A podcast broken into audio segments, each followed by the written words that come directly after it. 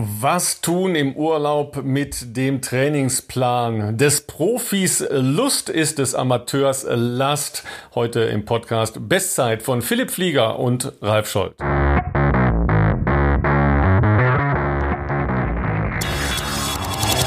Ja, Philipp, das ist das Schöne, ne? Wenn du als Profi Urlaub hast, dann ist da gar nichts auf deinem Trainingsplan drauf.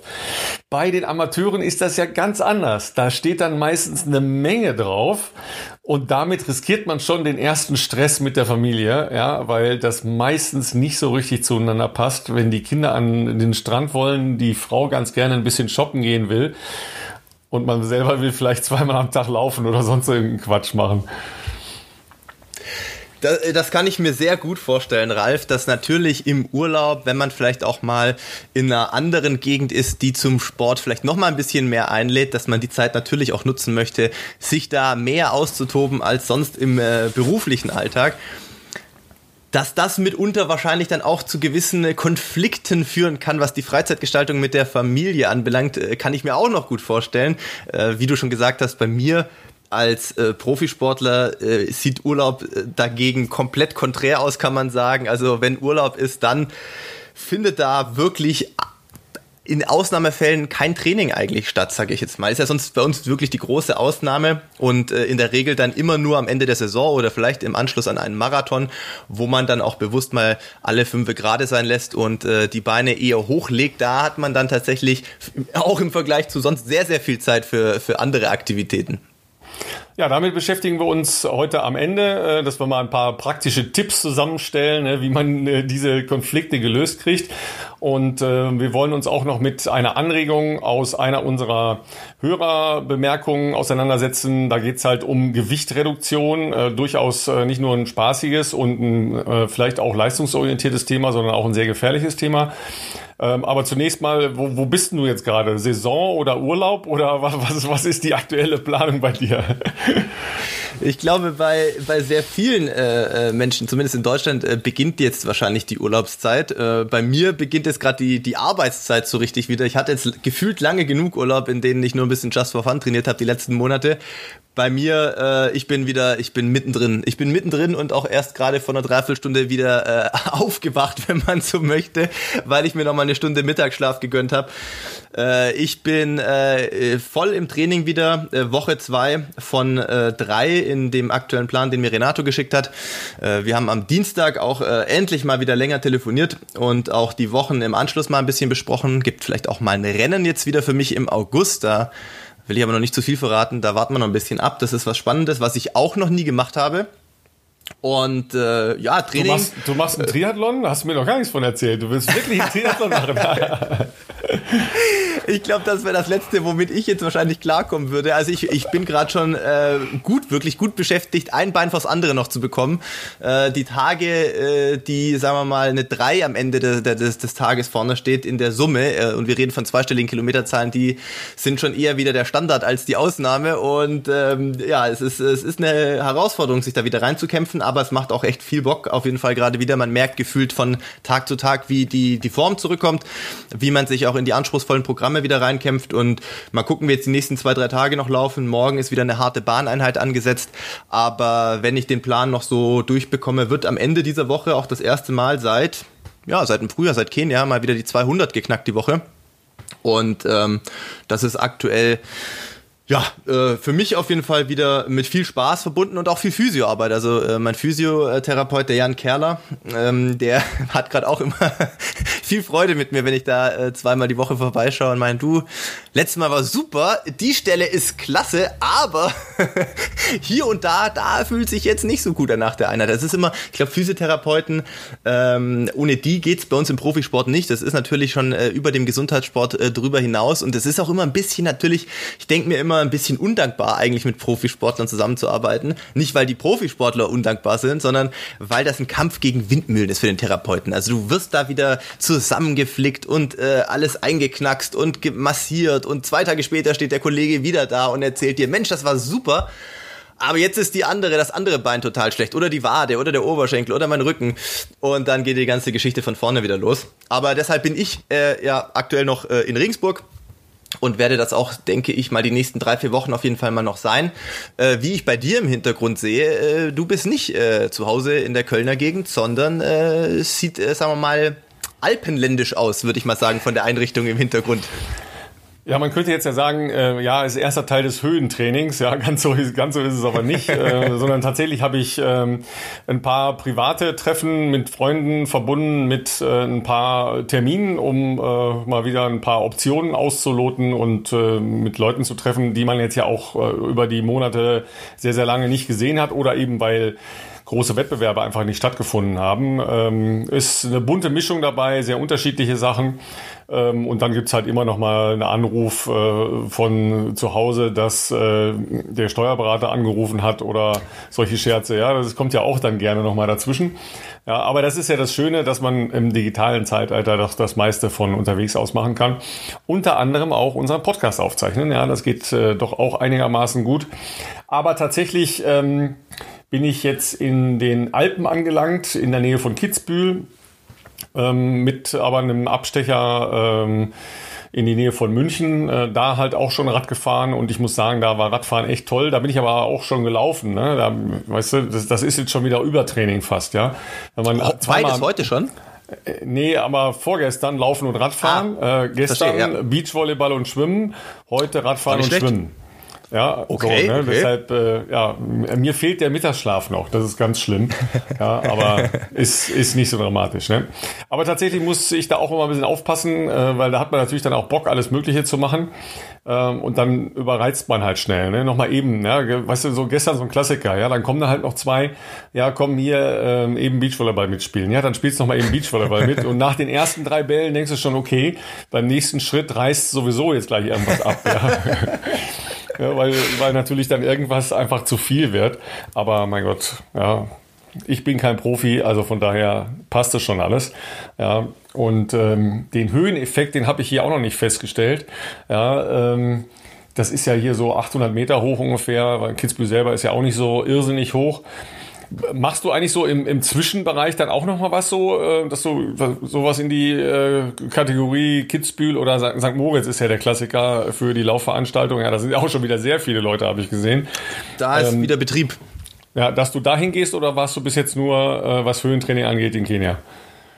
Nee, tatsächlich lange bevor ich äh, jetzt äh, nach Kenia überhaupt mal gekommen bin, äh, war ich oder sind meine ersten Höhenerfahrungen äh, aus St. Moritz tatsächlich, weil man ja doch dann ein paar von den Schweizer Kollegen auch kennt, weil es natürlich reisetechnisch jetzt aus, aus dem süddeutschen Raum nicht, äh, nicht ganz so, so weit ist und man eigentlich auch, oder so habe ich es in der Vergangenheit immer gemacht mit dem Auto, anreisen kann und weil es im Sommer natürlich auch deshalb gut ist, äh, dass man äh, noch ganz gut connected ist zu den Wettkämpfen, die ja dann zumindest auch als Bahnläufer im wenn jetzt nicht Corona wäre, äh, doch sich sehr im europäischen Raum abspielt. Und deswegen sind im Sommer in St. Moritz auch sehr, sehr viele ähm, Läufer, gerade aus Übersee, Amerika, teilweise auch Australier, die St. Moritz als, sagen wir mal, äh, Euro-Base nutzen, dort eben äh, trainieren, äh, sich fit halten oder die Form weiter ausbauen und von dort dann zu den diversen Diamond League Meetings oder was auch immer äh, dann reisen, äh, weil das ja doch einigermaßen zentral liegt, beziehungsweise man von St. Moritz auch mit dem Zug recht gut zu, zu, zum Flughafen in Zürich kommt.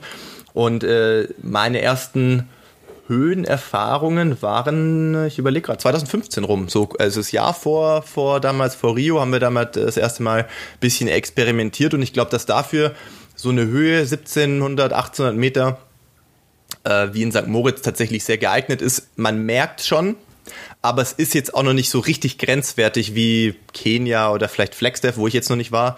Südafrika haben wir später mal noch gemacht äh, in Potchefstroom, also auch sehr, ich fand es sehr schön zum Trainieren da, muss ich sagen. Gibt dann sehr, sehr äh, tollen Unicampus auch. Also das erste Mal meine Erfahrungen mit Grasbahnen dort gemacht, also quasi ein Stadion, aber halt mit äh, Golfplatzartigem Rasen und auch liniert und sowas. Das ist äh, sehr angenehm für Tempoläufe, wenn es jetzt noch nicht äh, knüppelhart, super all-out schnell sein muss.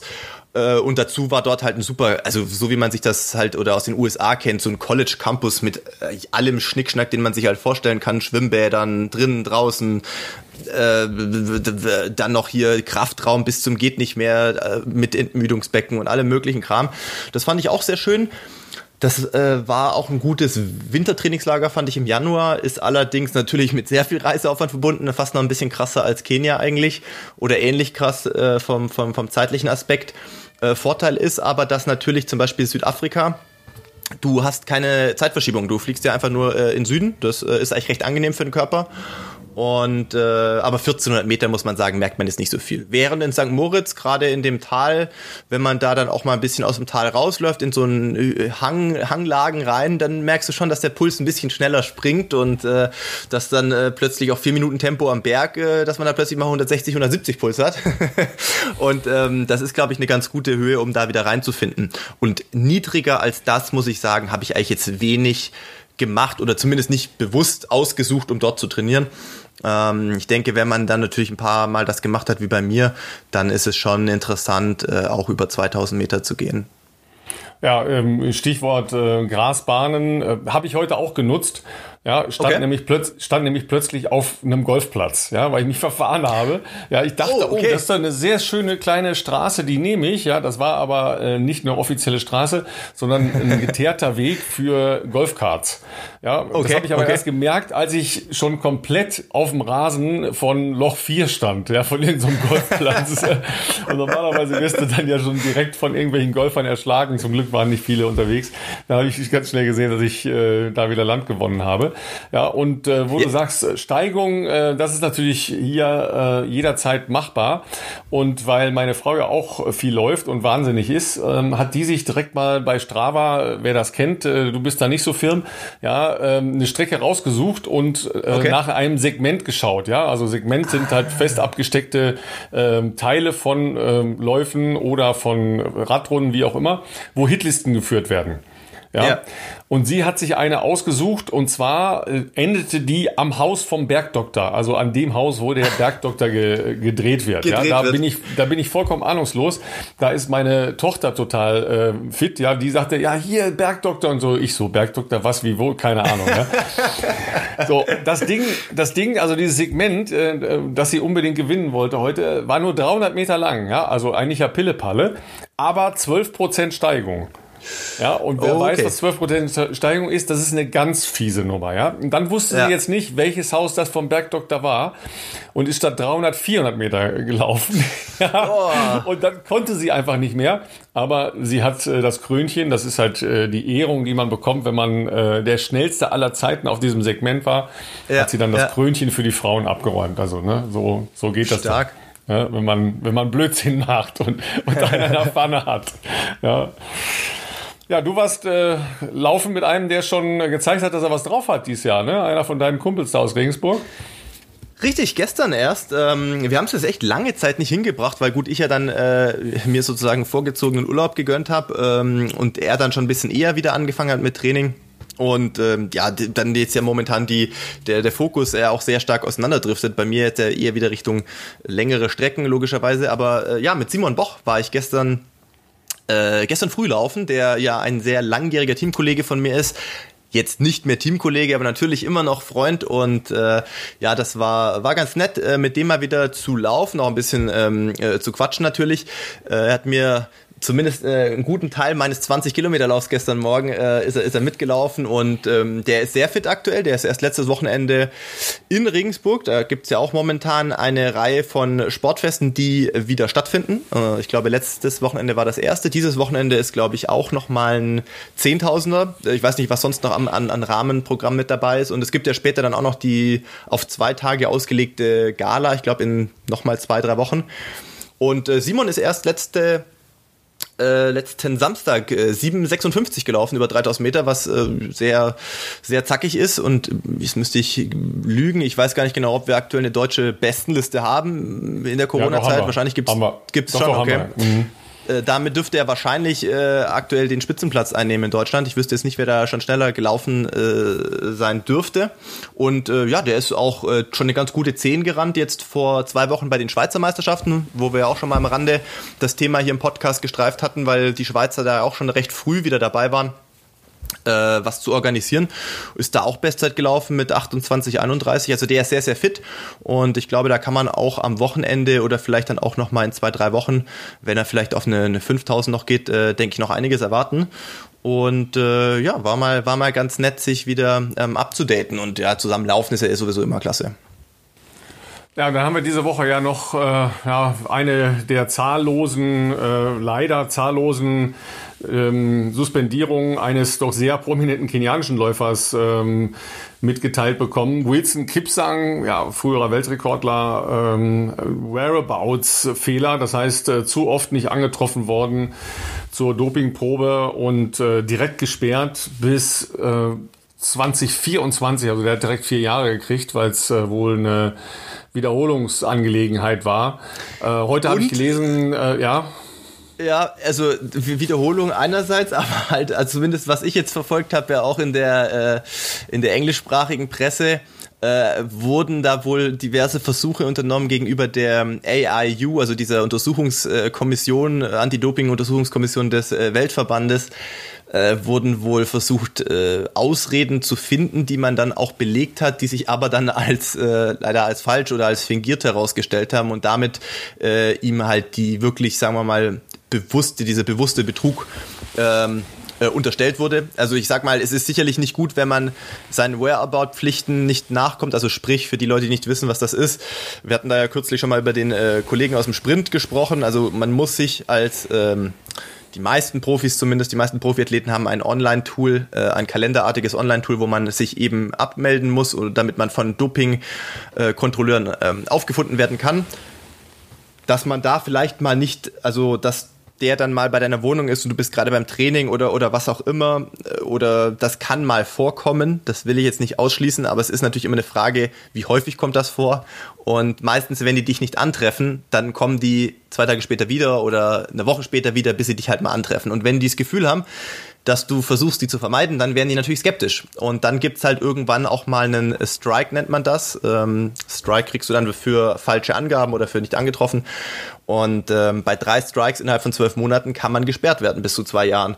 Diese Schwere des Vorwurfs, sage ich mal, dass es auf vier Jahre direkt ähm, ähm, verdoppelt wurde, das liegt dann meistens schon daran, dass äh, der begründete Verdacht ähm, da ist, dass eben da bewusst versucht wurde, äh, Kontrollen zu vermeiden oder ähm, in der Erklärung eben ja falsche Angaben gemacht wurden, um, um sich zu erklären. Ich glaube, da ging es bei Kipsang jetzt um einen äh, Pseudo-Unfall, ein umgekippter LKW auf einer Straße, der wohl einen Stau ausgelöst hätte. Und da hat er wohl ein Foto als Beweis aus einer Zeitschrift oder Zeitung mitgeschickt und es kam raus, dass das erst drei Monate danach war und nicht äh, zu dieser Zeit. Genauso wie äh, er wäre irgendwie heimgefahren an einem anderen Termin und er hätte es so stark geregnet. Dann haben die wohl das Wetterinstitut in Nairobi äh, kontaktiert und wollten da mal Wetterdaten haben aus dem besagten Zeitraum und da war alles super. Und ähm, ja, also es ist, äh, ist leider ja eine traurige Geschichte, äh, weil es halt ein sehr schlechtes Licht. Äh, da gibt es ja in der Vergangenheit noch einige andere prominente Beispiele. Kiprop, äh, Olympiasieger, dann die Jemaya Sungong, äh, Olympiasiegerin im Marathon, ähm, die jetzt in den letzten Jahren da dann doch ähm, des Dopings überführt wurden. Und das wirft natürlich kein so gutes Licht auf die äh, kenianische Ausdauerszene. Ja, vor allen Dingen bei Wilson Kipsang ähm, hat es ja eine sehr illustre Karriere und eigentlich ja so, so ein Spätberufener, ja, der sehr spät erst zum äh, Marathon gekommen ist. Ich kann mich sehr gut daran erinnern, als er das erste Mal in Frankfurt aufgetreten ist das Ergebnis war dann fast Weltrekord. Ja, bis auf ähm, ja. ein paar Sekunden ist er am Weltrekord vorbeigelaufen. Damals haben wir ja in Deutschland alle gedacht, das geht sowieso nur in Berlin. Jetzt ist ja. Frankfurt keine langsame Strecke, aber doch mit relativ vielen Richtungsänderungen. Und ähm, da hat man eigentlich gedacht, okay, das ist zu viel, da kann man eigentlich Weltrekord laufen. Und er kam dahin und ist fast Weltrekord gelaufen, war vollkommen unbekannt in der Szene letztlich, hatte vorher nur Unterdistanzrennen, aber jetzt auch nichts Überragendes. Und ich weiß noch ganz genau, in der Pressekonferenz nach diesem Lauf ähm, ist dann halt auch gefragt worden, ja, wie das denn bei ihm überhaupt so wäre mit äh, Trainingsproben und so weiter. Er sprach damals noch sehr, sehr schlecht Englisch. Das musste dann mhm. alles hin und her übersetzt werden, was eine zähe Angelegenheit ist. Aber es stellte sich letztlich heraus, dass er gar nicht wusste, was Dopingkontrollen äh, im Training überhaupt sind. Ja, also darüber reden wir dann. Ja, also der hatte natürlich noch nie eine gehabt. Der hatte gar keine Ahnung, dass im Training Dopingkontrollen genommen werden können können, ja, und ähm, war vollkommen unbelegt, was, was das angeht. Da fangen natürlich dann schon äh, die Augenbrauen an, in die Höhe zu gehen und äh, die Verdächtigungen logischerweise auch, weil es dafür zu viele Vorfälle in äh, Kenia gab. Und das ist jetzt ja schon ein paar Jahre her. Der hat danach ja ein paar sehr große Rennen gehabt, äh, unter anderem eben Weltrekord ähm, in allen möglichen Top-Rennen, äh, ist in Berlin auch mal ausgestiegen, klar, und dann äh, kurze Zeit später ähm, hast du nochmal nachgeschlagen, ja, der gewinnt da halt äh, da New York. Ja, also, New York, ja. Ja, das sind halt so Sachen, äh, bei Olympia ist er auch äh, in London ganz vorne mitgerannt und so weiter. Also dass so einer dann halt, ähm, wo man schon immer so für sich innerlich so ein, so ein kleines Fragezeichen dahinter gemacht hat, äh, dann hochgenommen wird. Auf der einen Seite denke ich dann auch, ja, okay, ja, ist jetzt der Beleg für diesen, für dieses ungute Gefühl, dass man von Anfang an hatte, es kommt halt einer, läuft das erste Mal Marathon und fast Weltrekord, ja. Das ist halt einfach too much, ja. Und dann ähm, geht das halt die ganze Zeit so weiter. Äh, man, man weiß auch, okay, der wird halt von äh, einer italienischen Managementgruppe betreut, die nicht gut beleumundet ist und so weiter. Ja, da, da kommen dann halt so viele Sachen zueinander. Und dann denkst du irgendwann, ja, okay, auf der anderen Seite, der hat natürlich so exorbitant verdient in den letzten Jahren. Also im Prinzip ist er ja, was das angeht, schon durch. Und da ist ja genau die Problematik und, und der Betrug an äh, allen Athleten, die versuchen, äh, sauber und äh, mit intelligentem Ansatz Topleistungen zu bringen. Ähm, jetzt habe ich heute äh, gehört, dass er in einer kenianischen Fernsehshow aufgetreten ist, um sich zu verteidigen äh, ja. und da wohl volltrunken war, weil er. Äh, damit irgendwie nicht klarkam, mit der Situation nicht klarkam. Also da ahnt man dann schon, dass das halt irgendwie auch äh, ein, ein Verführter sein kann, äh, weil, wie gesagt, als ich den das erste Mal in der Pressekonferenz gesehen habe, der war vollkommen unbelegt. Klar, der war noch nie außerhalb von Kenia und sitzt dann plötzlich äh, vor irgendwelchen Menschen, die ihm äh, mit Fragen äh, bombardieren, wo er gar nicht weiß, was es ist, worum es geht. Ja, also das ist immer so ein so ein schwer zu handelndes Ding, also auch für uns äh, als Kommentatoren oder als Journalisten. Ja, weil du siehst, okay, da ist einer, der der will eigentlich nur laufen, ja, und ist wahrscheinlich irgendein Verführter, äh, dass man ihm gesagt hat, geht nur so, ja, und ähm, dann macht er irgendwann seinen Weg und äh, dann irgendwann ist es doch zu viel, ja. Er ist natürlich jetzt auch kein ähm, kein ganz junger Athlet mehr. Er ist, glaube ich, äh, 37, 38. Äh, wenn seine Angaben stimmen, sage ich jetzt mal äh, im Pass, aber äh, natürlich hat der in den letzten Jahren, äh, wenn du Weltrekordhalter warst, wenn du ganz große Marathons gewonnen hast wie Tokio, wie New York, äh, Berlin, äh, natürlich sehr, sehr viel Geld verdient, für kenianische Verhältnisse sogar exorbitant viel Geld. Natürlich ist der heute, sag ich jetzt mal, ja, du hast es genannt, äh, weitestgehend durch. Der hat Unternehmen, Baufirma habe ich mitbekommen und, und was weiß ich was. Der ist natürlich da auch in anderen Businessen tätig in der heutigen Zeit und hat sich da sicherlich auch was aufgebaut. Es ist sicherlich möglich, dass äh, vielleicht da auch äh, eine gewisse Verführung äh, dazu geführt hat, dass man vielleicht merkt, okay, es geht vielleicht nicht mehr ganz so leicht wie früher oder man merkt, dass natürlich auch andere Leute da sind, äh, die, die da der, oder nachkommen äh, und, und, und äh, man hat natürlich heute das Geld und die Möglichkeiten dann vielleicht auch zu versuchen, anderweitig da nachzuhelfen.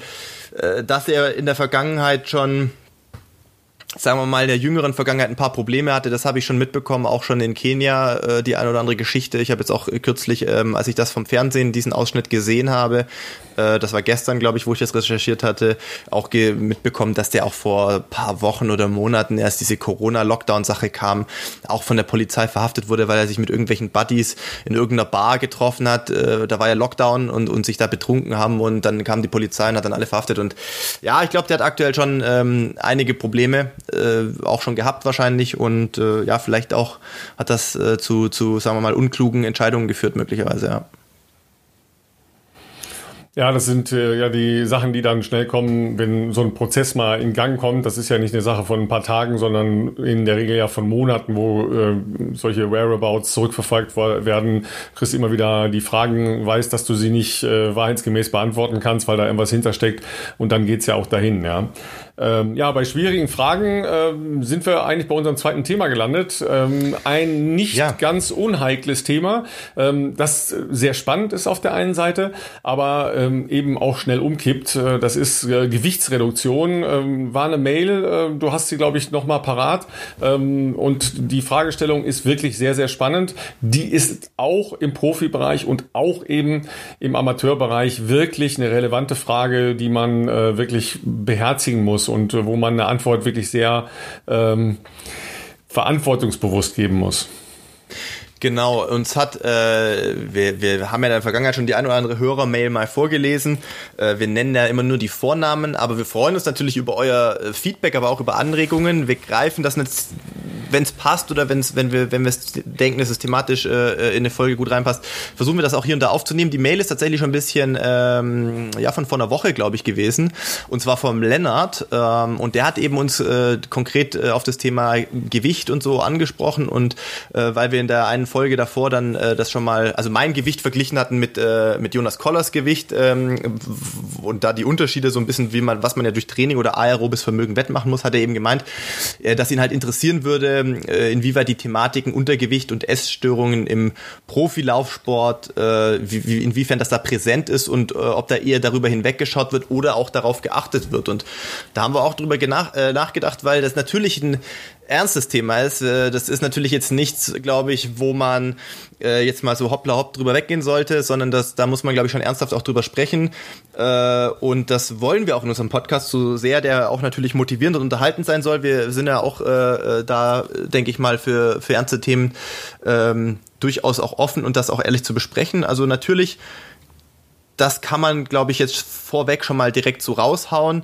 Natürlich spielt Gewicht im Profisport, und da zähle ich jetzt, ich, wir bleiben mal primär im Ausdauersport, aber da gibt es natürlich auch andere Beispiele. Äh, ich habe übrigens diese Woche erst eine sehr, weiß nicht, wer von euch auf Netflix ist, eine sehr, ja, wie sagt man am besten, eindringliche und auch schon berührende Doku gesehen über auch ein ernstes Thema, Athlet A auf Deutsch oder Athlete A über die ähm, über die äh, ja diesen sexuellen Missbrauch im US äh, der letzten, weiß ich nicht wie viele Jahre, vier, fünf, sechs, sieben, acht, neun, zehn Jahre ähm, der da aufgedeckt wurde und der dokumentiert wurde von diversen Zeitschriften. Da gibt es eine sehr gute 90-minütige Doku darüber, wo dann eben doch Athletinnen dann ausgepackt haben und da einen ganzen Prozess ins Rollen gebracht haben. Auch äh, sehr zu empfehlen, aber zurück zur, zur äh, Gewichtsthematik. Es ist natürlich ganz klar so, wenn wir sprechen von Ausdauersport und dann vielleicht von ähm, Langzeitausdauersport eher, ich meine jetzt mal sowas wie Marathon, oder vielleicht auch Langdistanz-Triathlon.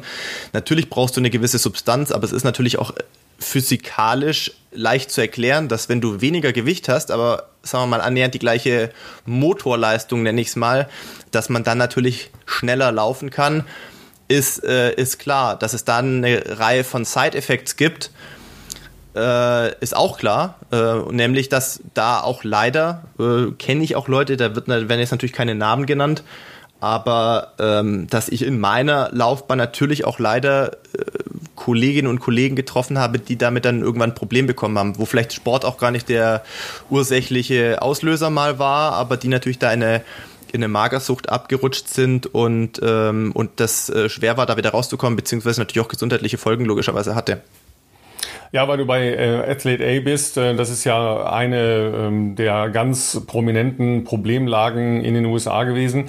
Ähm, aber dort gab es ja auch im letzten Dreivierteljahr mit Mary Kane, die sich äh, mhm. da geöffnet hat, äh, auch eine äh, sehr, sehr prominente ähm, Fürsprecherin, um gegen dieses äh, massive Reduzieren von Gewicht, vor allen Dingen bei Frauen, äh, und die wirklich äh, diktatorische Haltung vieler Trainer in dem Zusammenhang. Es war äh, Alberto Salazar, der äh, da in der äh, Trainingssteuerung bei Mary Kane war. Vielleicht für alle, die Mary Kane nicht kennen eine junge Läuferin, die schon sehr, sehr früh wirklich Fabelzeiten gelaufen ist und alle haben gesagt, okay, das ist die nächste Top-Läuferin ähm, der US-Leichtathletik. Die hat halt in den Jugendbereichen äh, alle Rekorde pulverisiert. Und irgendwann ist es dann still geworden um die. Dann kriegt man ja dann hier auch gar nicht so mit, was passiert da eigentlich und so. Und das Einzige, was bekannt war, dass sie aus New York, wo sie eigentlich herstammt, dann äh, zu Alberto Salazar rübergegangen ist. Und äh, nach Jahren hat sie sich dann ja jetzt gemeldet dann mit einem sehr eindringlichen Appell. Ich glaube, das äh, Video gibt's noch auf äh, YouTube. Das ist allen zu empfehlen, die sich mit solcher Problematik mal auseinandergesetzt haben. Ähm, und die, die beschreibt halt ein ein wirklich äh, bedrückendes System des Zwangs abzunehmen. Ähm, und leider habe ich das schon relativ häufig gehört, gerade gegenüber jungen Frauen, dass da wirklich äh, ein Diktat äh, des Wiegens und äh, Abnehmen müssens das dann eine unglaubliche Spirale einsetzt und ähm, das dann zu schlimmen äh, Essstörungen äh, im Fall von Mary Kane noch zu sehr schlimmen depressiven Schüben geführt hat. Das sind halt Zusammenhänge, da muss man äh, wirklich unglaublich vorsichtig sein, auch wenn man meint, man hat es selber unter Kontrolle. Das ist ein wirklich heißes Thema und eine heikle Angelegenheit. Ja, ich habe so oft Leute erlebt, die in Trainingslager gefahren sind und gleichzeitig eine Diät versuchen. Also unter einer Maximalbelastung versuchen, wenig oder gar nichts zu essen. Das geht total schief. Das kann nicht gut gehen, auf gar keinen Fall. Auf der anderen Seite ist auch klar, du hast es angesprochen, äh, wenn man die physiologischen Gegebenheiten versucht halt zu nutzen und sich vielleicht auch aus so einem Diktat, ich muss dopen, um in der Weltspitze zu sein, zu befreien. Dass man nach anderen Optionen sucht. Eine Option ist natürlich dann, das Last-Kraft-Verhältnis positiver zu gestalten. Das heißt, zu schauen, habe ich da noch Reserven? ich sag mal, äh, so, als Alltagssportler äh, hat man wahrscheinlich Reserven. Aber auch das ist eine heikle Kiste.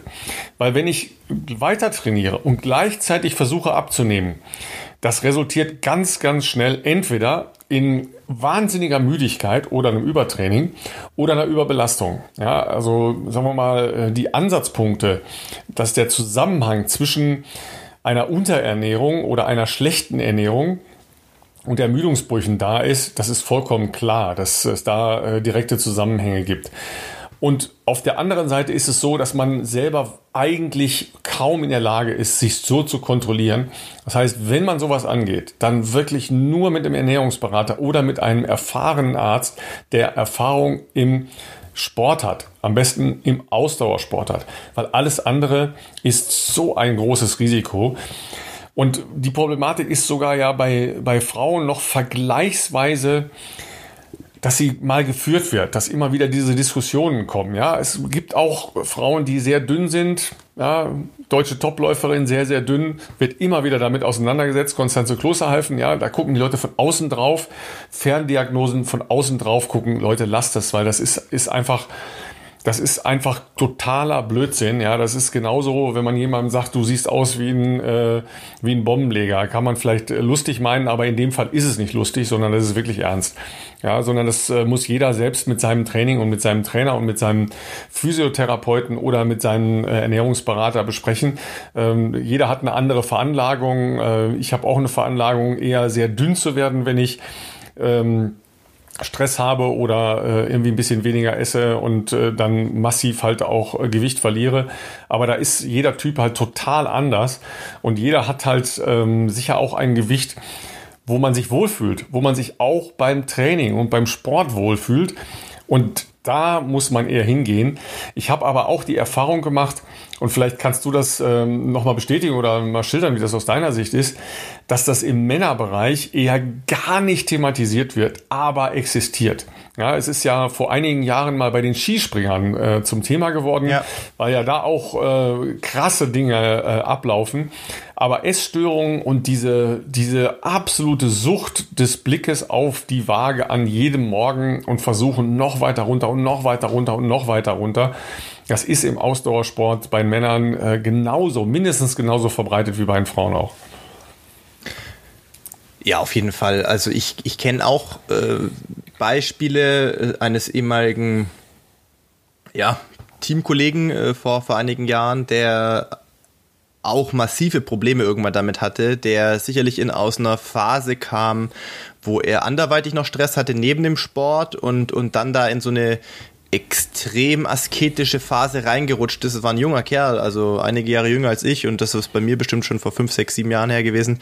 Ähm, der war letzten Endes am Ende nur noch Haut und Knochen. Das Problem ist oft, ähm, der Fokus da, wie du schon sagst, ist äh, in der Regel sehr stark eher bei den Frauen. Ich würde fast sagen, aus meiner Erfahrung, was ich mitbekommen habe in den 10 bis 15 Jahren Profisport, es ist eine Tendenz, dass es bei Frauen häufiger vorkommt. Das heißt nicht, dass es bei Männern nicht existiert, weil es da aber auch eher tabuisiert wird oder eben nicht ja drüber gesprochen wird.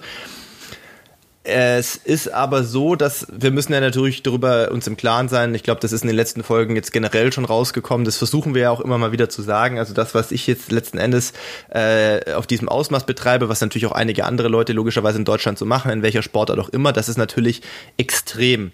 Und extrem bedeutet nicht immer gesund. Das bedeutet, also Leistungssport ist nicht gleich Gesundheitssport. Man darf auch nicht vergessen, dass bei uns Jahre gedauert hat, vielleicht irgendwie so ein Trainingsniveau aufzubauen. Und dass man als Leistungssportler natürlich sich auch darüber bewusst ist, dass das, was man macht, vielleicht nicht endgradig gesund ist, sage ich jetzt mal. Aber das Problem, was das Thema Gewichtsreduktion oder Essstörung, Magersucht gerade im Profisport, glaube ich, manche Leute dafür sehr anfällig macht, ist halt der, du trainierst eh schon viel und vielleicht gar nicht mal ursächlich, um noch besser zu werden, sondern vielleicht, weil du eine stressige Phase hast, wie du schon als Beispiel genannt hast, und äh, verlierst ein, zwei Kilo, dann wirst du relativ schnell merken, dass du mit den ein, zwei Kilo, wenn du, sag ich mal, vor den harten Trainingseinheiten oder vor dem Rennen trotzdem vernünftig ist, relativ gute Ergebnisse erzielen kannst. Und ich habe schon einige Leute erlebt und beobachten können, die dadurch sich in so eine Abwärtsspirale also zunächst Aufwärtsspirale, was sportliche Leistung anbelangt, ähm, begeben haben, weil sie gemerkt haben, je leichter sie werden und wenn sie, sagen wir mal, ihre, eine Zeit lang geht das ganz gut, das lässt sich erst, der Körper toleriert das eine Zeit lang, äh, dass sie Gewicht verlieren, gleichzeitig aber dadurch schneller werden. Klingt jetzt paradox, aber dadurch, dass du die gleiche PS-Zahl sozusagen hast, ich vergleiche das immer ganz gerne mit, mit Motorsport, äh, da geht es natürlich auch immer um krasse Gewichtsreduktion bei der möglichst gleichen PS-Zahl. Dann wirst das Auto wird natürlich schneller. Dass da Dinge vielleicht schneller verschleißen, zerreißen oder kaputt gehen, das ist natürlich auch klar. Und so ist es nun mal beim menschlichen Körper auch. Ähm, solche ähm, äh, Betroffenen, sage ich jetzt mal, die werden vielleicht zwei, drei gute Jahre haben, ähm, im, im Sport sogar noch, weil sie dadurch erstmal viel besser werden und das pusht sie natürlich, das noch extremer zu machen. Ähm, aber irgendwann geht es dann halt los mit den Stressfrakturen, weil halt nun mal die Knochen porös werden, dass vielleicht äh, man merkt am Haarwuchs oft, dass sich das verändert ähm, und auf jeden Fall natürlich dann auch. War das, war das jetzt eine Anspielung? Mit dem Haarwuchs? Nein, um Gottes, um Gottes Willen.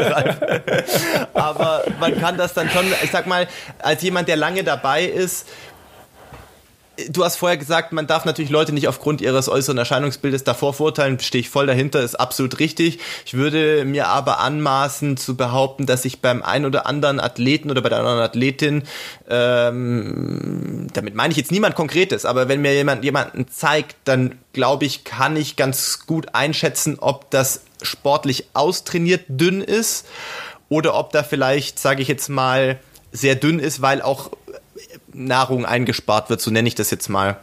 Und ein anderes ganz gutes Beispiel dazu ist, ähm, auch weil wir gerade vorher Filmempfehlungen gegeben haben, ich weiß gar nicht, ob es den Film noch gibt oder wo es den gibt. Ich glaube, der war mal auf Vimeo online allerdings auf Schwedisch und nur mit englischen Untertiteln, meine ich. Ähm, der ist auch schon Jahre alt, eine Doku über die Hochzeit der, der schwedischen Leichtathletik, sage ich jetzt mal. Also Kaiser Bergwist, Björn Holm, äh, Olsen, der Dreispringer und so weiter, Linus Turnblatt. Und da gab es mal eine Doku, ich glaube, die hieß The Price of Gold. Und da geht's auch, ich glaube, etwa 90 Minuten ähm, wirklich darum, mal die Fakten zu beleuchten, die sonst, über die sonst niemand spricht oder auch niemand sprechen will. Weil natürlich will man im Fernsehen immer die äh, strahlenden Sieger und Gesichter sehen und die natürlich auch Kinder motivieren, vielleicht diesen Sport anzufangen. Das ist auch richtig so. Aber da wurde genau, da, so fing der Film eigentlich mehr oder weniger an über diese strahlenden Momente und dann wird halt erklärt von Person zu Person, die da dann äh, auch interessanterweise alle bereit waren, da mitzumachen und das mal alles offen zu legen, wo es halt um die Themen Schmerzmittelmissbrauch geht über die Karriere, was das für Folgen hatte, nicht nur für die vielleicht organische Gesch Geschichten, sondern was meistens für viel schwierigere Folgeverletzungen dadurch äh, äh, kamen. Und gerade bei Linus Turnblatt, also im Hochspringer, ging es eben auch ganz konkret ums Thema Ernährung, der halt gesagt hat, also das war jetzt kein, logischerweise ist ein Athlet, ne, der ist kein dicker Kerl, logischerweise, keine Hochspringer ist irgendwie wahnsinnig, äh, in der Regel irgendwie wahnsinnig äh, übergewichtig, das funktioniert ja nicht. Und trotzdem hat er gesagt, ähm, weil du vorher eben den Aspekt Trainingslager angesprochen hast, er hat gesagt, sie haben früher viel im Winter eben zum Beispiel dann in Portugal irgendwo im Süden trainiert und er hat gemerkt, er, er wollte das eigentlich nicht, aber er hat gemerkt, es geht nicht anders. Wenn er erfolgreich sein will, dann muss er seine Ernährung krass runterfahren. Und krass runterfahren war, was hat er denn da gehabt? Ich glaube, morgens hat er eine, eine, eine kleine Kaffeetasse voll Haferflocken gegessen. Äh, das war sein Beispiel. Mittags hat er so ein kleines Sandwich gegessen, abends ein bisschen Salat. Also er hat so krass die Kalorien reduziert, soweit das ging und noch irgendwie trainieren zu können. Und er hat gesagt, er hat das probiert, er wollte das irgendwann aufhören, aber er hat gesagt, er konnte nicht über 2,30 springen, wenn, wenn er sich wie ein normaler Mensch oder wie eigentlich ein normaler Athlet ernährt hat, dann konnte er es nicht. Egal wie hart er trainiert hat, er konnte es nicht. Und wenn er das gemacht hat, dann hat er nochmal drei, vier Kilo verloren und dann konnte er auch 2,35 springen oder sowas oder 2,33 oder was damals seine Bestleistung war. Und das ist eigentlich erschreckend, und natürlich auch nicht schön. Das sind die dunklen Seiten des, äh, des Leistungssports des, des Profisports. Und ich will jetzt nicht sagen, dass es nur so geht, aber es gibt sicherlich Beispiele an ähm, Athleten und deswegen sind da natürlich auch Leute im Umfeld von Sportlern sehr wichtig, wie vor allem in allererster Linie natürlich Trainer oder Trainerin. Ähm, natürlich äh, sonst irgendwie, wie du sagtest, Ernährungsberater, vielleicht auch ein Sportpsychologe ist wichtig, ähm, dass man da ein stabiles Umfeld äh, um sich rum hat, die da vielleicht auch einen Blick drauf haben. Ich für mich kann sagen, es gibt bei mir auch Leute, wenn ich ein Foto poste aus Kenia dieses Frühjahr, da sah ich sicherlich auch aus wie Haut und Knochen, aber das liegt natürlich dann daran, dass du da schon drei Monate dir die Seele aus dem Leib gerannt bist, so ungefähr. Und das heißt natürlich, ähm, dass, dass du natürlich, äh, wenn du 200 Kilometer Wochen um Wochen um Wochen um Wochen in der Höhe rennst, wo der Kalorienverbrauch auch noch höher ist, dass man da natürlich, dass der Körper alles wegrationalisiert, was er nicht für unbedingt notwendig hält, sage ich jetzt mal, sprich in allererster Linie irgendwie Fett. Das ist ganz normal. Es ist aber auch normal, dass du dann in so einer in eine Phase de, der, der Hochform kommst, die du A mal nicht ewig konservieren kannst und B, ähm, also nicht ewig konservieren kannst, weil irgendwann geht dann Substanz verloren und dann wirst du halt anfällig. Genau dieses Beispiel. Das heißt, je näher du natürlich an einen Höhepunkt kommst, desto normaler ist es auch, dass sowas stattfindet. Ähm, desto normaler ist aber auch, dass wenn ich jetzt eine Zeit lang nicht so viel trainiere, ähm, natürlich auch zunehme. Was man mir jetzt vielleicht nicht so ansieht, weil ich natürlich auch gesegnet bin äh, mit einem, wie soll ich sagen, wahrscheinlich guten Stoffwechsel und äh, natürlich immer schon irgendwie dünn gewesen. Ähm, aber auch ich, wir haben eine Waage daheim, ich wiege mich super selten weil es mir eigentlich auch egal ist. Ich weiß ja, wenn ich ein paar Wochen so und so trainiere, dass der Körper, das sehe ich eher, als dass ich jetzt da auf eine Waage stehen muss, ähm, sich da natürlich dementsprechend wieder anpasst. Und ich würde jetzt auch mal tippen, dass ich jetzt wahrscheinlich in den letzten drei, vier Wochen, wo ich jetzt wieder ernsthaft trainiere, halt keine 70, 71 Kilo mehr wieg bei 1,88 Meter, sondern jetzt wahrscheinlich auch wieder bei ungefähr 68 Kilo bin. Und nach Kenia habe ich vielleicht 66 gewogen. Ähm, das heißt aber nicht, dass ich an Kalorien spare oder sowas. Ganz im Gegenteil. Ich glaube, da waren ja auch ein paar Leute von, äh, von der Presse mit dabei, äh, zumindest im Januar in Kenia, ein paar Leute vom NDR, die da ein paar Sachen dokumentiert haben von der Runners World. Und wenn die gesehen haben, was man so isst zwischen den Trainingseinheiten, dann war da der ein oder andere, glaube ich, auch ein bisschen überrascht, weil man den Leuten, den Läufern und den Marathonläufern ja oft gar nicht ansieht, wie viel da in einen reinpasst, sage ich jetzt mal. Und man sich den dritten Riesenberg holt und reinschaufelt mit Ugali oder Reis oder irgendwas. Aber anders geht's auch nicht. Also Beispiel heute. Mein Körper ist jetzt momentan dieses hohe Training. Ähm, auch noch nicht wieder so ganz gewohnt, oder was heißt noch nicht so ganz gewohnt? Also natürlich war jetzt Beispiel die letzten zwei Wochen, äh, was war, glaube ich, 161, 161, letzte Woche 185 und diese Woche wird 200, weiß ich nicht genau, wahrscheinlich 202, 203 Kilometer. Das heißt, wir sind ja noch im Aufbauen wieder an so eine Marathon-Umfänge und sich zu gewöhnen. Und der Körper gewöhnt sich auch. Ich merke schon, äh, es geht mir muskulär, ich bin müde, aber muskulär wieder okay. Es ist nicht so der absolute Stresszustand. Ich bin aber immer noch sehr müde und vor allem merke ich, der Appetit, du kommst gar nicht hinterher mit Essen. Also ich bin ich habe gefrühstückt, habe ich trainiert. Dann habe ich äh, einen Snack gegessen auf dem Weg zum Physio, als ich mit dem Rennrad so in die Stadt gefahren bin zum Physio. Dann bin ich vom Physio zurück, habe mir da noch in der Stadt so einen äh, riesen Burrito gekauft mit Gemüse und allem Zeug drin. Dann habe ich den gegessen, habe ich vorher eine Stunde geschlafen, habe ich einen Kaffee gemacht, habe mir so ein süßes Teilchen gegessen. Äh, Wahrscheinlich esse ich nochmal was, nachdem wir die Podcastaufnahme beendet haben und trinke nochmal einen Kaffee, bevor wir zu den Bergläufen oder zu den Bergsprints fahren. Ähm, und dann gibt's Abendessen. Also so sieht halt der Tag von einem, von einem Profisportler aus. Du versuchst in den Pausen, in denen du nicht schläfst oder, oder trainierst, eigentlich immer zu essen. Und ähm, für mich funktioniert das auch. Das klingt jetzt zwar trotzdem paradox, dass man abnimmt, aber ohne diese Energie wäre ich nicht in der Lage, ähm, oder durch die Zuführen von dieser Energie äh, dieses Trainingspensum über einen längeren Zeitraum überhaupt auszuhalten, weil da sprechen wir von 4000, 5000 Kilokalorien, die ich am Tag verbrauche, wenn ich 200 Kilometer in der Woche renne und das natürlich auf einem ähm, nicht Jogging-Niveau, sage ich jetzt mal. Und wenn ich anfangen würde, dazu zu sagen, ich versuche nur die Hälfte der Kalorien zu nehmen, mag sein, dass es bei mir eine Weile vielleicht gehen würde, dass ich schnell abnehmen würde, aber ich könnte äh, auf jeden Fall äh, nicht mehr die Qualität im Training so hochhalten. Ja, das Problem ist ja auch immer der Vorbildcharakter, den dann Profisportler haben. Ja, ihr werdet dann bei den Top-Ereignissen ähm, gesehen, äh, von den Normalsportlern, von den Breitensportlern, von den Freizeitathleten gesehen. Da siehst du natürlich aus wie der Tod, in Anführungszeichen. Ja. Ausgetrainiert ja, bis zum ne? geht nicht mehr. Ja, klar. Ja, und dann denke ich, oh, ich muss auch unbedingt reduzieren. Ja, und dann ja. kommen halt äh, problematische Situationen zustande. Äh, bei der Triathlon-Szene ist das natürlich auch so, äh, wenn du die Top-Leute siehst, die kommen äh, nach Hawaii, da gehen alle in der Woche vorher gemeinsam schwimmen und dann denkst du auch, ey, gib doch dem Lange, dem Kienle, dem Frodenum mal einer was zu essen. Ja, ja. weil die ja. sich natürlich äh, im Zusammenspiel mit ihrem Trainer dann äh, einfach auf einem relativ niedrigen Niveau für ihren Körper äh, runterfahren. Ja, auch die haben Situationen, wo das dann schon mal kippen kann. Ja, weil ja. das sind halt so lange Belastungen. Äh, du musst Radfahren, da brauchst du richtig Power. Wenn die Power weg ist, dann kannst du kein gutes gutes Ergebnis erzielen. Das ist vollkommen ausgeschlossen.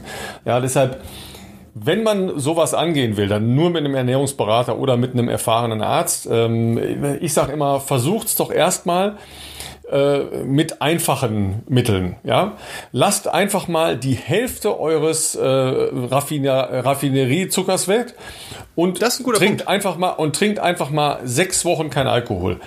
Da gehen ja. bei den allermeisten Leuten äh, die, die Funde so schnell runter. Ja, ähm, mal von Ernährungsgewohnheiten, die man sicher auch ja in die eine oder andere äh, Richtung verändern kann. Ähm, mal abgesehen, aber da sind wir dann ja jetzt in religiösen Betrachtungsweisen, ja, äh, ja. vegan, äh, vegetarisch äh, oder nicht oder äh, Paleo, was es da ja alles für, äh, für Geschichten gibt. Kann man alles machen, wenn man weiß, wie es funktioniert, wenn man weiß, wie, wie es richtig äh, geht. Aber vielleicht einfach mal so als, als kleine Idee, ja, einfach mal den, den ganzen überflüssigen Zucker weglassen, ja, darauf achten, was so drin ist in den Speisen, in den Fertignahrungen oder in Fertiggerichten ist unglaublich viel Zucker drin. Und ähm, dann ähm, mal kein Alkohol trinken sechs Wochen lang und dann noch mal gucken und sonst alles was geht, alles rein was geht, ja, weil wenn man anfängt zu brennen, äh, ja, wenn man trainiert, dann brennt das halt alles weg, dann da setzt keiner von an, ja, das ist schon mal da ganz klar. Da gibt's einen guten, ja. guten Spruch, glaube ich, ich glaube von Faris al-Sultan damals, äh, der jetzt nicht ganz so weit vorne war, was so so das äh, vielleicht was Sporternährung anbelangt, also dem das oder einfach egal war, glaube ich, und der hatte damals, glaube ich, den Spruch geprägt, wie waren das jetzt genau. Er meinte, glaube ich, so, du, ganz ehrlich, wenn der Ofen heiß genug brennt, ist scheißegal, was du reinschmeißt. Und äh, das war so eine Anspielung auf, ob er dann auch im Training dann mal eine Pizza isst oder eine Cola trinkt. Dann hat er gemeint, du, also wenn das Trainingsniveau oder der Trainingsumfang so hoch ist, ist das, äh, das gerade egal.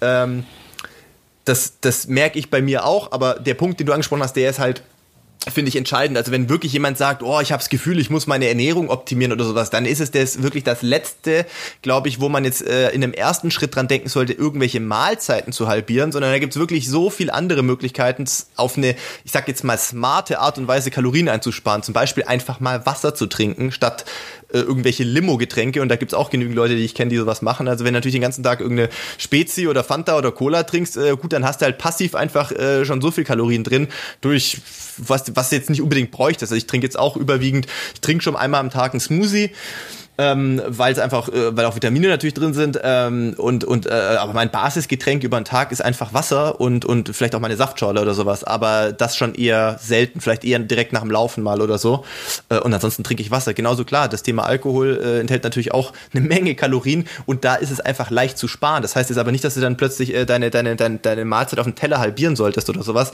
Äh, das ist glaube ich äh, kompletter Quatsch und ich habe natürlich auch zum Beispiel, das hat man auch schon mal überlegt, ob wir, ob wir mit Wolfgang Fall von, äh, von Ultrasports, dem, dem, dem Kopf und Gründer von Ultrasports, meinem, meinem Partner, also ob wir mit dem mal so ein Special vielleicht machen, wo wir auf ein paar, sagen wir mal, Twists vielleicht noch eingehen könnten, wo man sagt, okay, das wäre dann jetzt für die, für die Hardcore-Nerds unter euch, die sagen, ich möchte aber da noch und besser und hier regenerieren, was muss man nach der Einheit oder so. Den könnten wir sicherlich mal anfragen, ob der bei uns hier Gast wäre. Falls euch das interessiert, könnt ihr uns ja gerne mal wissen lassen, ob ihr das spannend findet. Ähm, das ist dann schon jetzt aber eher Advanced Level, dass du dann halt genau weißt, okay, nach so einer Einheit wäre jetzt das und das gut, weil vor dem Auslaufen brauchst du jetzt nicht unbedingt komplett gefüllte Glykogenspeicher, äh, wenn der am nächsten Morgen nur eine Stunde locker läuft oder sowas. Ähm, das könnte man sicherlich mal arrangieren. Ansonsten würde ich meine Ernährung, weil du vorher noch angesprochen hattest, äh, vegetarisch, vegan, Paleo, was auch immer, also ich esse im weitesten Sinne würde man das wahrscheinlich einfach als äh, ausgewogen bezeichnen. Es gibt eigentlich nichts, was ich nicht esse oder trinke. Manche Sachen halt vielleicht eher in Maßen. Ne? Ich trinke auch mal ein Glas Wein oder vielleicht auch zwei. Letztes Wochenende waren wir mal ähm, eben auch in der Stadt Essen. Der Rotwein war gut, habe ich auch mal zwei Gläser getrunken, das ist in Ordnung. Ähm, aber das ist halt jetzt logischerweise nicht jeden Tag der Fall und äh, genauso ist es auch mit, äh, mit, mit Süßigkeiten. Also ich bin keiner, der sich da beschränkt und sagt, ich darf nie was Süßes essen, weil ich denke mir oft, du, ich trainiere ich trainiere hart, äh, wenn ich jetzt mal Bock auf eine Tafel Rittersport oder was auch immer habe, dann esse ich die und dann ist auch mal wieder gut. Und diese 500 Kilokalorien in der Bilanz von 4.000, 5.000 am Tag, die verpuffen ohnehin.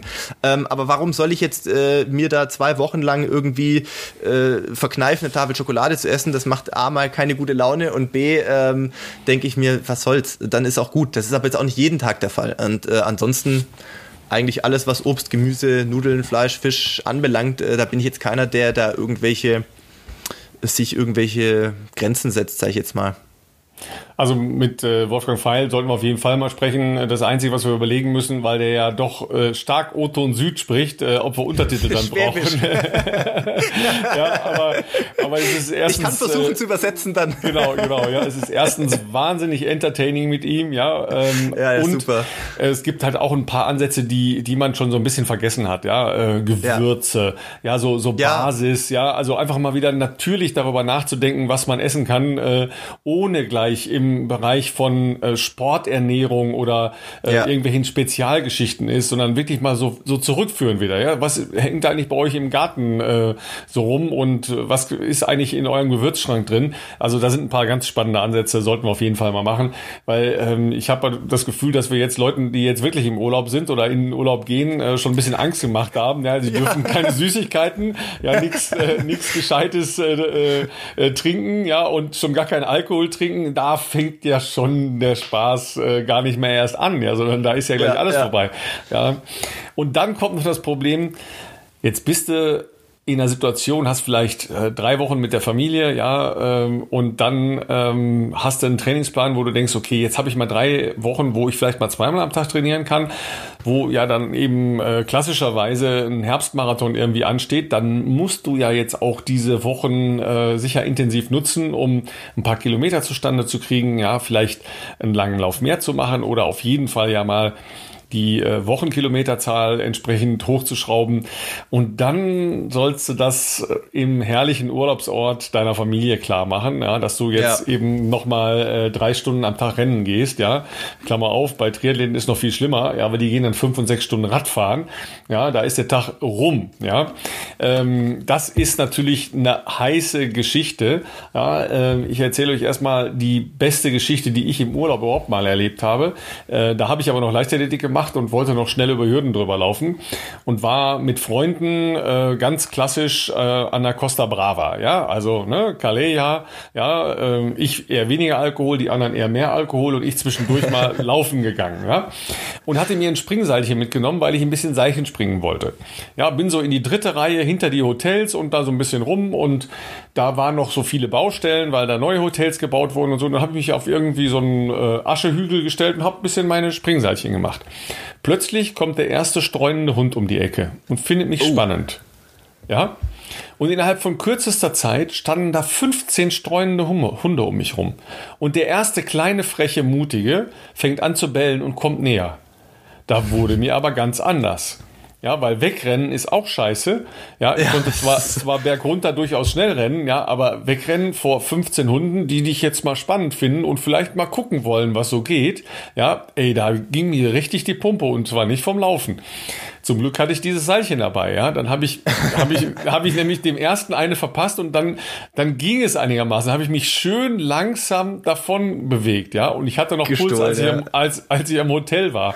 Ja, also wenn ihr laufen geht, guckt vorher nach, wo ihr laufen geht.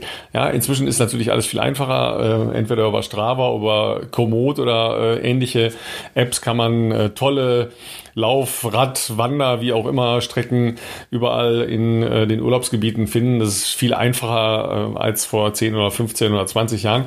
Aber ähm, der Stress bleibt natürlich, ja, äh, dass man eigentlich trainieren will und äh, jetzt eigentlich in der Urlaubsphase ist. Ja, wie machst du das, wenn du sagst, okay, komm, äh, Schatz, wir fahren mal ein Wochenende hier irgendwo hin, aber ich habe halt äh, einen vollen Trainingsplan. Das, das, das ist eben der Punkt, das gibt's bei mir eigentlich nicht. Es gibt zwar immer mal wieder Leute, die äh, vielleicht nicht ganz so informiert sind, äh, wie so mein, äh, sagen wir mal, beruflicher Alltag aussieht und dann äh, ja manchmal so die Fragen kommen, wie und jetzt schon wieder vier Wochen in Kenia, was macht man denn da im Urlaub? Und ich denke mir immer so, Leute, ich glaube, ihr habt überhaupt keine Ahnung, was ich da mache eigentlich. Also ich, ich renne einfach morgens und abends und das war's eigentlich. Ich habe nicht viel Zeit, was anderes zu machen, weil ich einfach total hinüber bin. Und wir haben es eingangs ja schon gesagt, wenn ich Urlaub habe, dann trainiere ich tatsächlich nicht, weil ja bei mir ist das ja genau umgekehrt. Also ich verstehe total, wenn jemand Urlaub hat, dass er dann sagt, Mensch, geil, Urlaub, ich habe mehr Zeit, ich komme woanders hin, ich, äh, ich will diese Zeit nutzen und, und habe mehr Zeit, äh, mich da irgendwie auch auszupowern. Verstehe ich total. Aber da das ja bei mir mein Everyday Life ist, ist bei mir genau das andere. Eigentlich das ist immer so, dass ich dann sage, hey, wenn ich mal Urlaub habe, ich genieße es total zu chillen einfach. Also be bestes Beispiel dafür ist, glaube ich, ähm, es ist sicherlich äh, äh, damals nach, äh, direkt im Anschluss an äh, Rio, klar, das sind sicherlich, äh, viele sind wieder nach Hause geflogen, äh, da ich ja aber erst sehr knapp vor den Olympischen Spielen, also vor meinem Rennen bei den Olympischen Spielen ja erst überhaupt nach äh, Rio anreisen durfte, war ich ja noch nicht sehr lange dort, ein paar Tage, drei, vier Tage, glaube ich. Und, äh, und, und, und, dann war klar, dass wir, wir hatten im Vorfeld schon überlegt, äh, mit meiner Freundin und äh, meinem besten Kumpel, äh, der damals auch noch, äh, mein, mein Trainingskollege ja auch noch war, äh, der war noch sehr aktiv, der, der hat gesagt, ey klar, wenn du Olympische Spiele, also wenn das alles klappt, der fliegt dahin. Und, äh, und dann haben wir aber auch beschlossen, schon im Sommer damals, dass wir zusammen noch drei Wochen äh, bisschen durch, durch Brasilien reisen, weil ich habe, glaube das letzte Mal Urlaub gemacht davor vor drei Jahren oder sowas. Und dann haben wir gesagt, nee, das, das ist doch mal ein guter Anlass zu sagen, wir, wir nutzen das und schauen uns das Land an. Wer weiß, ob man da nochmal hinkommt oder und dann sind wir eben praktisch, äh, waren noch ein oder zwei Tage in Rio, aber sind dann relativ schnell in den Süden des Landes geflogen, zu, nach Iguazu, zu diesen äh, berühmten Wasserfällen.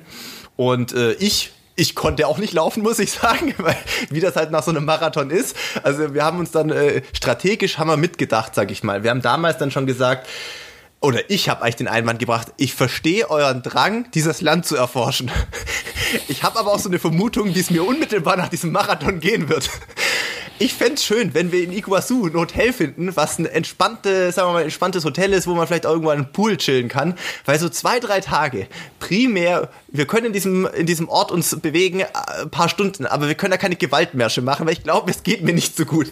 Und da waren dann auch erstmal zwei, drei Tage, wo wir, das hat glaube allen aber auch gut getan, weil äh, Barbara äh, und und dann eben auch Felix, die haben natürlich, die waren äh, schon ein bisschen länger in Rio und haben da ja wirklich auch viel Sightseeing in der Stadt gemacht, waren viel unterwegs. Und dann hat das ganz gut getan, dass wir da zu dritt, beziehungsweise es war sogar noch ein, ein ehemaliger Teamkollege, ist sogar runtergeflogen, der Erik, ähm, haben uns zu viert da quasi im Süden getroffen und auch zwei drei Tage mal mehr oder weniger an dem Hotel oder in dem Pool und so gechillt, wo man vielleicht auch mal Mittag schon einen Kaipi getrunken hat, ähm, aber äh, ansonsten haben wir dann tatsächlich wirklich Gas gegeben noch ähm, Paraguay-Grenze überschritten, dann äh, Argentinien für die andere Seite. Ähm, die, die Wasserfälle angeschaut, später hoch nach Manaus, Amazonasgebiet, äh, wirklich in so eine ja, wie so eine, ja, es war, äh, Lodge hieß es, aber es war halt wirklich weit weg von jeglicher Zivilisation. Tiefste Amazonas-Arme, da gab es kein Handynetz, da gab es kein äh, Internet oder irgendwas, was auch mal erfrischend war. Ähm, dafür gab es jede Menge Piranhas und äh, äh, auch Alligatoren und sowas, das war äh, auch interessant. Äh, wir waren noch einmal schwimmen, weil uns gesagt wurde, man kann, man könnte dort schwimmen. Und dann haben wir zwei, drei Tage später alles Mögliche da drin in dem Wasser gesehen, also, äh, oder davor quasi, da haben wir so Baby-Alligatoren, äh, haben sie uns mal äh, quasi nachts haben wir das mal äh, irgendwie gefangen, also dann auch wieder freigelassen, aber gezeigt, dass es da gibt. Piranhas geangelt, die wir dann auch gegrillt haben. Und dann meinte unser Guide, äh, wir hatten da einen so einen Guide, äh, der hieß Herman. Herman and the Germans, äh, das war so sein, sein Spruch immer. Der meinte halt, ja, wir ist total safe, hier ist ein großer Flussarm, wir können da schwimmen drin. Und, und man muss auch sagen, das Wasser war sehr trübe, weil angeblich war das wohl vor 10, 15 Jahren glasklar aber durch diese massive Abholzung, äh, die da einfach äh, immer noch stattfindet, leider, äh, wird bei den Regenfällen so viel Erdreich und so ausgeschwommen, dass das Wasser recht schwarz ist, was jetzt nicht unbedingt den Impuls verstärkt, dass du dieses Wasser möchtest, wenn du nicht weißt, was da drin ist. Ähm, aber ja, Felix und ich haben uns einmal getraut und haben danach auch gedacht, da ah, war vielleicht auch keine so gute Idee, aber für ein Foto haben wir es mal, haben wir es durchgezogen. Und am nächsten Morgen wurde ein 4 Meter Alligator da nicht weit von unserer Lodge gefunden. Da dachten wir auch wieder, ach du Scheiße, vielleicht war das doch nicht die geilste Idee.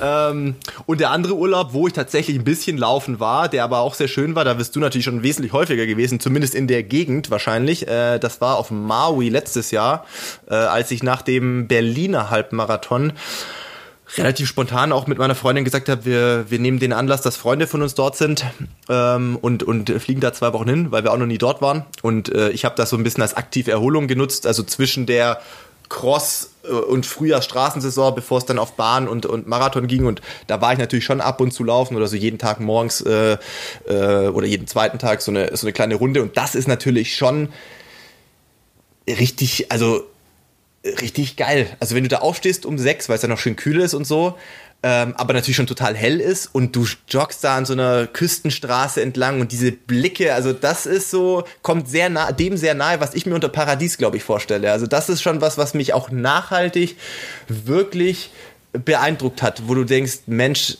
einer wahrscheinlich der schönsten Flecken äh, auf dieser Erde. Ja, und äh, da sagen Triathleten dann, ja, das ist ziemlich nah dran an dem, was man sich unter der absoluten Hölle vorstellt. Nämlich, wenn man da mittags losläuft zum Marathon, nachdem Gut. man vorher schon 3,8 Kilometer geschwommen ist und 180 Kilometer Rad gefahren ist. Das stimmt äh, natürlich, ja. Also wenn, wenn ich da, äh, wenn ich per Job da bin, laufen gehe, dann weiß ich jedenfalls, dass ein Triathlon oder ein Ironman gar an so einem Ort definitiv nichts ist für mich, weil das ist da so schwül. Ja, morgens hast ja. du vollkommen recht. Morgens ist es wirklich super, super schön, wenn man da irgendwo Aber entlanglaufen ab 8, kann. 9 ist ja schon richtig warm einfach. Ja, genau, genau, das ist so. Ja. Äh, vielleicht zum Schluss noch äh, eine kleine Anregung, ja, wenn ihr doch äh, im Urlaub was machen wollt, versucht sie halt irgendwie zu verbinden. Ja, redet mit den Leuten, mit denen ihr unterwegs seid, ob es Freunde sind oder Familie oder was auch immer, ja, und sagt so, okay, wo, wo fahren wir heute hin? Ja, dann fährt man vielleicht mit dem Fahrrad da selber hin äh, oder sagt, okay, wir fahren irgendwo ins Schwimmbad oder zu irgendeinem anderen Sport Spaß und dann läuft man halt zurück. Ja, dass man so halt mhm. seine Einheit macht. Ja, ähm, das ist immer irgendwie entspannter. Ich habe mich schon so oft irgendwo äh, im Urlaub verabredet und habe dann gesagt, okay, passt auf, ihr fahrt dann mit dem Auto hin, ich fahre dann mit dem Fahrrad hin und fahre dann mit dem Fahrrad wieder zurück. Das funktioniert vollkommen äh, stressfrei oder man sagt ihm, okay, ähm, wir gehen einkaufen, fahren wir dahin und ich laufe von da aus zurück oder ich laufe dahin. Äh, also zurück ist besser, weil klar ist man natürlich dann ein bisschen verschwitzt oder was auch immer. Ähm, das klingt vielleicht jetzt nicht nach systematischem Training, aber wenn man es geschickt macht, kriegt man da trotzdem das Training verpackt. Ja, oder man muss halt mal ähm, Leute aus seiner Urlaubskombo animieren und sagen, komm, fahrt mit dem Fahrrad mit. Ja, und ich gehe laufen äh, oder man läuft halt einfach mal äh, irgendwo bestussten Berg rauf und sucht das Haus vom Bergdoktor. Auch das kann, kann lustig sein. Ja, Ralf, dir noch ähm, schöne, schöne Tage in der Alpenregion. Äh, euch da draußen, falls bei euch jetzt auch noch Urlaub ansteht, einen guten Start in Urlaub, beziehungsweise natürlich auch eine schöne Auszeit, soll ja nicht immer nur um Sport und Training gehen, aber äh, falls ihr das natürlich auch nutzen möchtet, um aktiv zu werden, äh, dafür auch viel Spaß. Ich äh, werde jetzt nochmal hier einen doppelten Espresso mir gönnen und dann äh, geht's für mich zum zweiten Training und äh, ich freue mich auch schon wieder aufs Bett, weil morgen früh geht's um 5 Uhr wieder äh, raus und dann langsam aber sicher schon ins Stadion für ein sehr langes Tempolaufprogramm. Wir hören uns nächste Woche. Ciao, ciao.